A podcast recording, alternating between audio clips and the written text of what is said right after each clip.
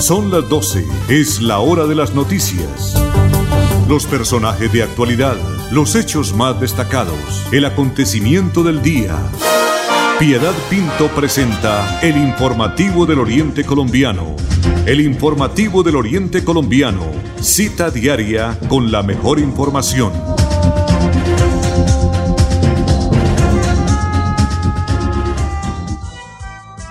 Las 12 del día en punto. Andrés Felipe Ramírez, don Arnulfo Fotero Carreño, Piedad Pinto le dan la bienvenida a esta etapa del informativo Oriente Colombiano, culminando este año 2021. Vamos a estarlos acompañando con el favor de Dios hasta eh, finalizando el año, eh, o sea, en el mes de diciembre. Eh, de verdad que muy agradecida, como siempre, con las directivas de Radio Melodía, principalmente con doña Sarita porque siempre nos abre la puerta y nos da las facilidades para que tengamos la oportunidad de salir a través de estos micrófonos y contarles lo que está sucediendo. 12 del día, un minuto. Eh, muchas cosas han pasado este año, muchas personas, eh, amigas y familiares de amigos eh, han dejado este mundo. Algunos otros amigos, gracias a Dios, pudieron superar eh, la pandemia, que estuvieron muy enfermos, pero eh, gracias a los cuidados de esos héroes sin capa, como se llaman ahora, a los médicos, a las enfermeras, a todo el personal que trabaja en las clínicas y los hospitales, porque no es solamente el médico que los recibe y los envía a la sala de cuidados intensivos, sino es también a todo el personal técnico, a los que están haciendo aseo, a los que preparan los alimentos, a las personas que trabajan en las salas de terapias, eh, a todos, a los que se llevan la ropa para llevarlas a la lavandería, a los que están pendientes de que eh, nada eh, falte y que nada deje de funcionar para atender a estas personas. Es un año difícil, ya se está recuperando la economía, y lo más importante es que ya podemos salir, Andrés Felipe, a, disfrutar de lo que es ya la, vida nocturna de los fines de semana y eso lo llena a uno de alegría, aunque también con temor, pero si uno se cuida, pues estamos ahí cuidándonos y, también eh, cuidando a las personas que están alrededor de todos nosotros. Eh, tuve la oportunidad de disfrutar eh, viernes y sábado de unas salidas nocturnas con mi familia y no hay restaurantes, no habían, eh, ya estaba la capacidad que está autorizada totalmente llena, y tocaba que, mira, llamar y bueno, entonces vamos para allá.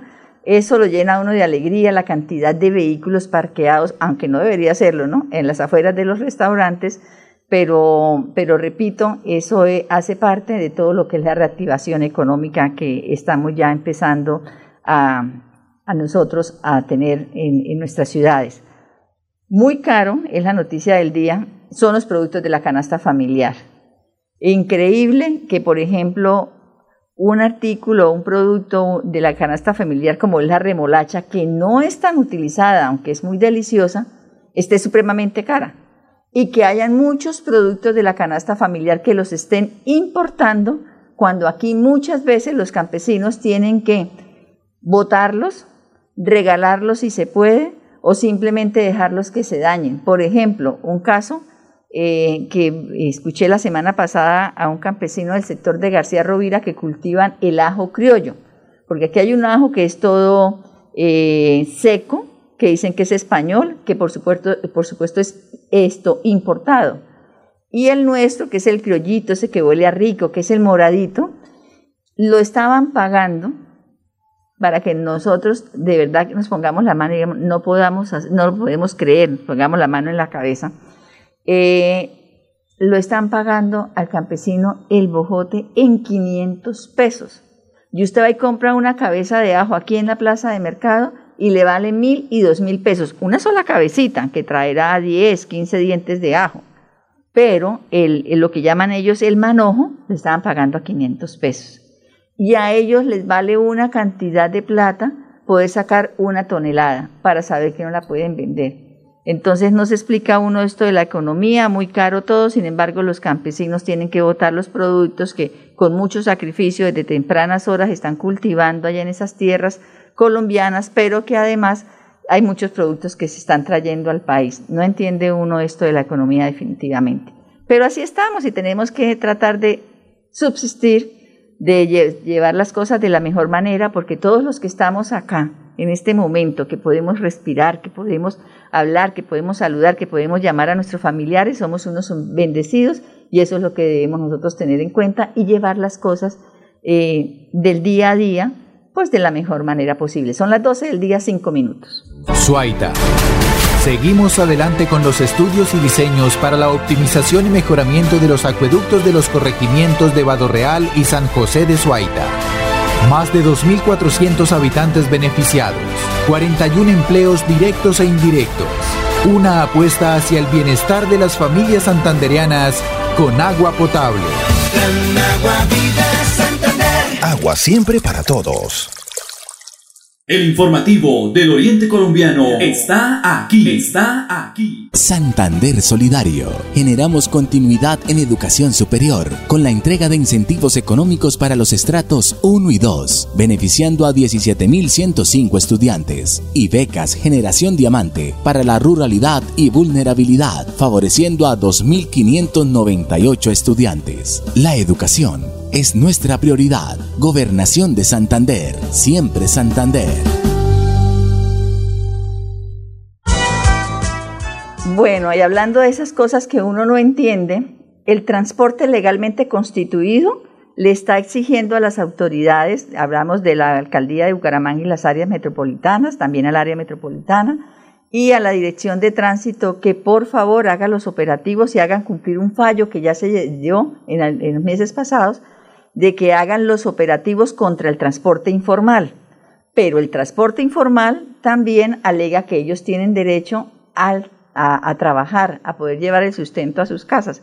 Pues esta mañana, precisamente, se bloqueó eh, la vía eh, del norte de la ciudad de Bucaramanga porque allá es donde más utilizan el transporte, el transporte informal y eh, hicieron unas manifestaciones, bloquearon las vías y la directora de tránsito, claro, allá se dirigió la policía, eh, los agentes de tránsito, y la directora de tránsito dice que definitivamente la ilegalidad no se va a negociar porque ellos, dice la directora Andrea Méndez, eh, se mantendrán, ellos, la dirección de tránsito, mantendrá los controles contra el transporte informal.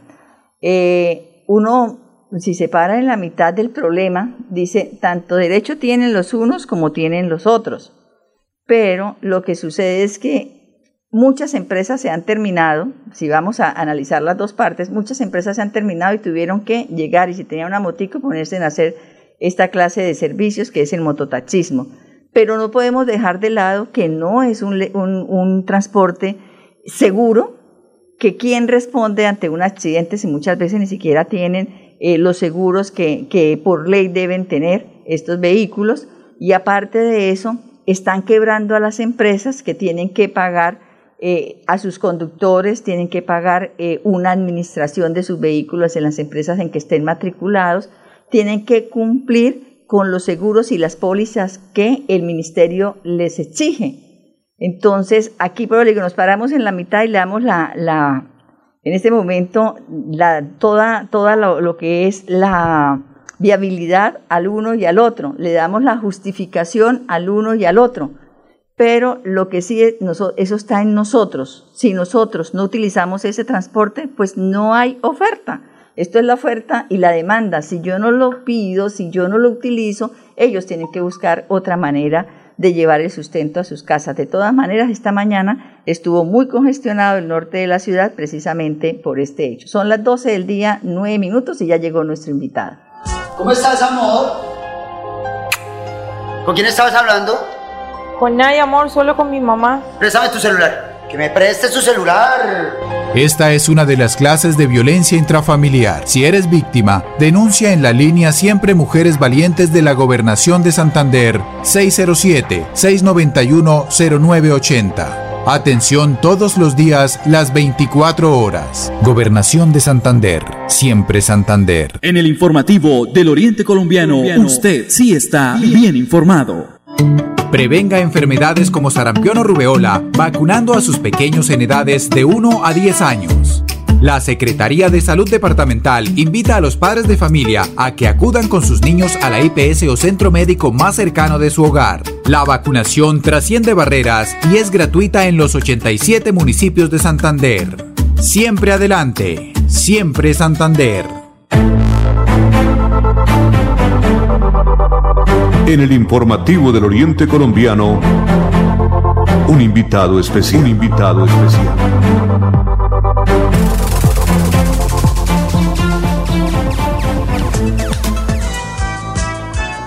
Son las 12 del día 10 minutos, 12 del día 10 minutos y el invitado especial es el concejal de Bucaramanga, Cristian Andrés Reyes, del Partido Cambio Radical, porque se trabajó mucho, precisamente cuando estábamos hablando antes de irnos al corte comercial, del transporte informal, de la cantidad de pasajeros que ha dejado de transportar, eh, sobre todo Metrolínea, porque es la empresa de transporte masivo, es, son los vehículos que están transportando la mayor cantidad de personas, pero eh, primero la pandemia y luego eh, todo el transporte informal que se aumentó definitivamente en los últimos meses, ha llevado a que Metrolínea sea una empresa que prácticamente está en quiebra, sin hablar del transporte también legalmente constituido, pero los que llamamos vehículos convencionales.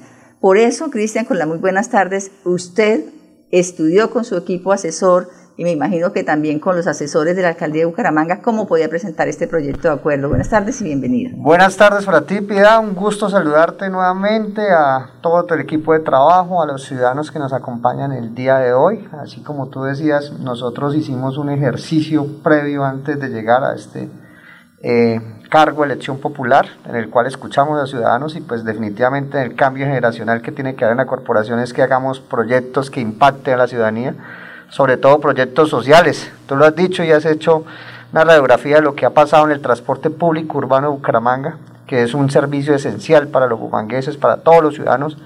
Eh, en todas las eh, capitales y sobre todo en las grandes del mundo debe existir un, servicio público de calidad. Definitivamente, ante la deficiencia, ante la mala planeación y la mala estructuración del sistema masivo, pues se vinieron perdiendo la cantidad de pasajeros o los usuarios que tenía este sistema fue creciendo también por un, un, tema social, la informalidad.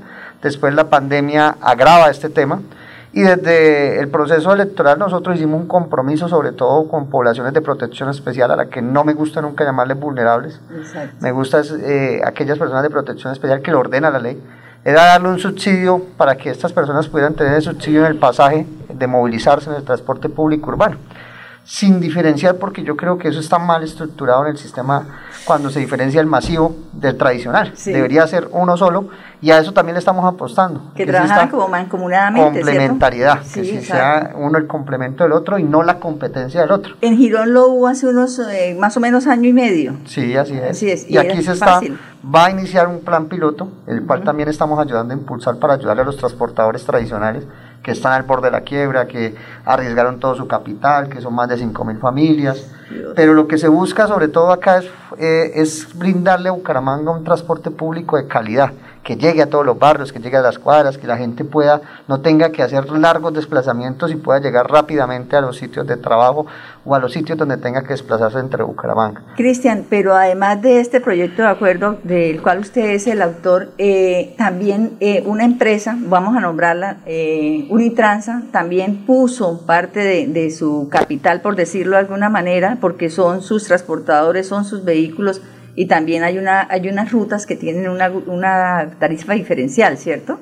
Pero esto es. diferente. Esto es diferente porque pues no Eso fue iniciativa de ellos. Pero hay personas que nos preguntan eso, ¿por qué la tarifa diferencial no va directamente al bus convencional? Sí. Pues es un tema normativo, lo luchamos al máximo, pero precisamente por eso estamos buscando complementariedad, que estos, esas clases de subsidios no pueden ir enfocados a una empresa privada, ellos son una empresa privada. Sí. Qué bueno la iniciativa, también surge de esta misma idea y de este mismo proyecto, que los privados, TPC, Transporte Público Colectivo, incentivando la demanda, el uso del transporte, pues más que eh, no se puede bajar la tarifa, eso es prohibido, bajar las tarifas. lo que hicieron ellos fue también subsidiar con sus recursos también para no dejar eh, acabar para la empresa. no dejar acabar la empresa. Es como una medida para poder sacar a flote eh, la crisis en la que están, donde están sus empleados, una medida agónica, casi sí, en cuidados intensivos, donde sus trabajadores llevan más de eh, nueve quincenas sin recibir salarios y hay unas manifestaciones, obviamente una crisis que también el, el municipio tiene que mirar cómo eso.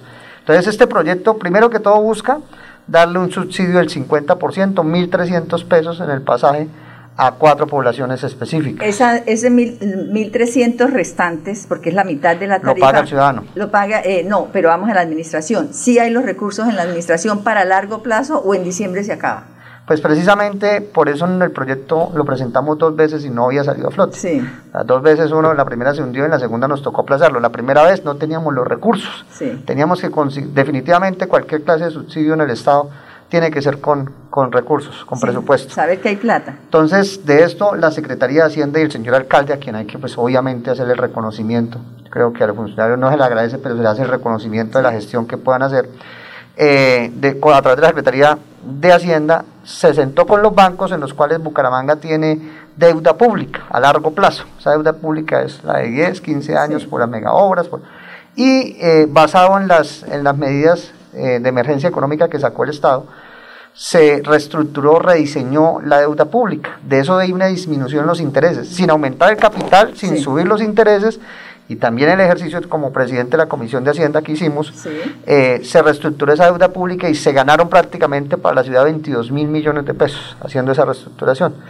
Entonces, de esos 22 mil millones de pesos, dijimos, ahí está la plata para poder hacer este programa social y ayudarle en este momento a un estallido social que tenemos en, en, Colombia, no solo en Bucaramanga, donde la gente está pidiendo un apoyo, pues que estos recursos se enfocaran en una tarifa diferencial para el transporte público, sobre todo para los estudiantes, estrato 1, 2 y 3. van a beneficiarse? Estrato 1, estudiantes, estrato 1, 2 y 3. Solo Bucaramanga. Solo Bucaramanga, ese es otro tema que pronto las personas que no entienden son críticos, pero pues que nosotros no podemos, la competencia nuestra es solo Bucaramanga. El alcalde de Bucaramanga solo puede darle un subsidio a un ciudadano de Bucaramanga. Le correspondería al área metropolitana, ¿cierto?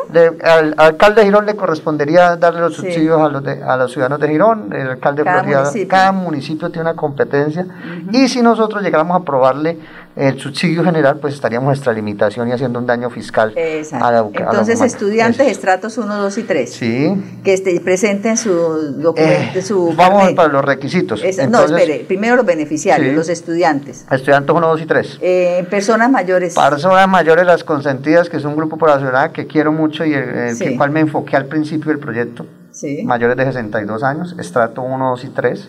Ya me faltan tres añitos.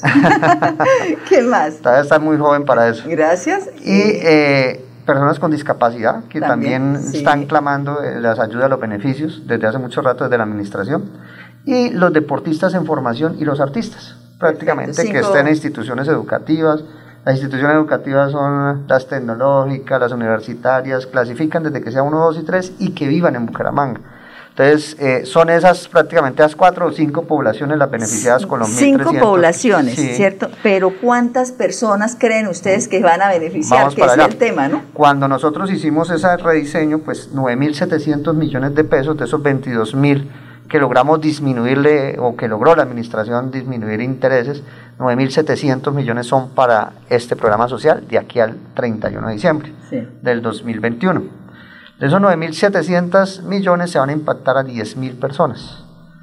Muchas de las inquietudes que nos dicen, bueno, y si no utilizo el pasaje, entonces eso me queda acumulado. Le quedaría acumulado hasta cierto periodo de tiempo. Claro. Si no, lo que se hace es redistribuirle a otra persona más que pueda utilizarlo para ampliar el, el- el margen de, de cobertura o que puedan verse más personas beneficiadas. Eso ¿Hay es lo un que- límite de utilización de la tarjeta? Sí, dos pasajes al día con subsidio del 50%.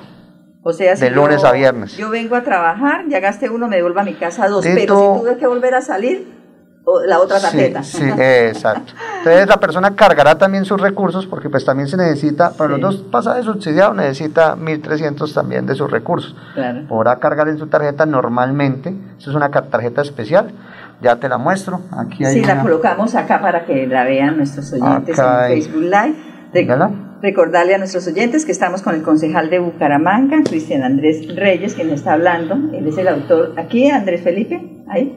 Él es el autor del proyecto de la tarifa diferencial para cinco eh, grupos poblacionales de Bucaramanga, algo muy importante de Bucaramanga. Lo acerco un poquito más ahí, para que sepan que no es igual a la de Metrolínea, que esta lleva el color verde y amarillo, mientras que mientras que la de Metrolínea es solo verde con blanco. Y le voy a leer qué dice ahí. Dice Bucaramanga, ciudad de oportunidades para todos y todas, proyecto de movilidad sostenible. Y está la tarjeta y en la parte de atrás pues está todos los beneficios que se obtienen con esta tarjeta. Esa no la utiliza usted, esa es para mostrarla, ¿cierto? No, ese es un modelo, un diseño que se hizo, eh, prediseño que se hizo, están apenas en el proceso de inscripción en este momento, precisamente. Eso es, hábleme ahora de eso. El lunes 4 de octubre se inició el proceso a través de la página www.bucaramanga.go.co donde el usuario o el ciudadano que, que cumpla con los requisitos, que cree, ¿no? que, puede, que cree que puede ser beneficiario, debe inscribirse, entra al panel que dice Metrolínea, da clic ahí, se eh, abre un formulario, se diligencia este formulario, hay que revisar en qué población está de las cinco que acabamos de hablar, aunque ahí salen cuatro porque deportistas y, artistas están en un solo ítem. solo, perfecto. Entonces, da clic en este formulario adulto mayor, ejemplo, y a veces eh, se despliega, el, mismo y empezará a diligenciar los datos. ¿Qué pide él? Que se anexe fotocopia de la cédula, que se anexe eh, certificación de CISBEN con la nueva generación de clasificación que tiene. Si no tiene CISBEN, eso es algo también que pensamos, porque la ciudadanía todos los días nos dice, tenemos problemas con el CISBEN, nos sacaron, nos subieron, eso ha sido y, y, la respuesta siempre es, es, un, es un sistema de información nacional. Aquí lo único que hacemos es tomar una encuesta y sube a plataforma y, el que clasifica el gobierno nacional, pero ahí estamos trabajando en el tema. Entonces no lo quisimos dejar solamente limitado al que tenga o no tenga CISBEN porque hay muchas quejas sobre, sobre el tema. Entonces, el que no tenga el formulario, eh, han hecho la cédula, la cédula, si tengo CISBEN, sí, si no, no tengo. Ojalá lo tengan, si no, pues entonces un certificado de vecindad y ahí es donde vienen hecho eh, el tema del carnet estudiantil. Sí. Sí, a las personas con discapacidad, la certificación de discapacidad que se les da. Claro. Ya los artistas, pues una certificación, deportistas. que deportistas y artistas, una certificación, o escuelas de formación deportiva del municipio, sí. ¿sí? o escuelas también de formación artística que tengamos. Bueno, vamos a la pausa que nos queda una cuñita y regresamos con el concejal de Bucaramanga, Cristian Andrés Reyes. Lebrija. Por más de 30 años, los habitantes de Lebrija han esperado obras que ayuden a la descontaminación de la quebrada La Angula, la cual desemboca en el río Lebrija. Por esto, se están adelantando los estudios y diseños para construir el emisario final y la planta de tratamiento de aguas residuales. Más de 23.000 habitantes beneficiados, más de 60 empleos directos e indirectos. Así trabajamos por nuestros territorios en busca del desarrollo social, económico y sostenible. Agua siempre para todos. Piedad Pinto está presentando el informativo del Oriente Colombiano.